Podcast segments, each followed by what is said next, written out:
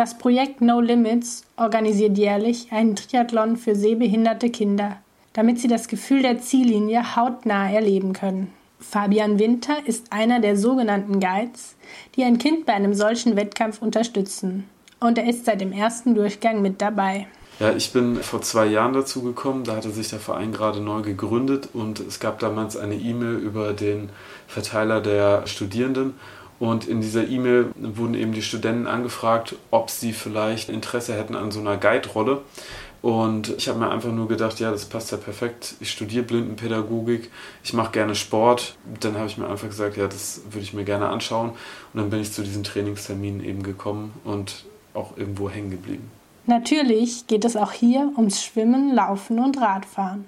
Aber schon vorher ist es wichtig, dass die Guides und die Kinder sich ganz aufeinander einspielen. Denn hier ist Teamarbeit gefragt. Das Schwimmen machen alle Schüler alleine. Und beim Radfahren ist es eben so, dass auf dem Tandem ist ein Guide dabei. Der Guide ist für das Steuern zuständig und tritt eben auch mit in die Pedale. Das ist erlaubt.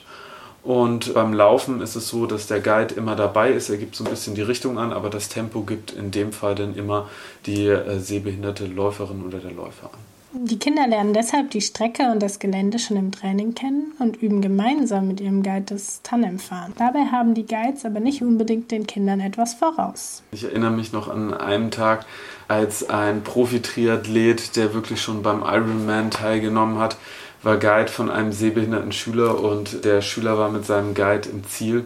Und dann kam das regionale Fernsehen und wollte den Schüler interviewen und der Schüler hat dann gleich gesagt, ja, ich wäre noch viel schneller gewesen, wenn der Guide jetzt mal ein bisschen Gas gegeben hätte. das fand ich schon sehr witzig.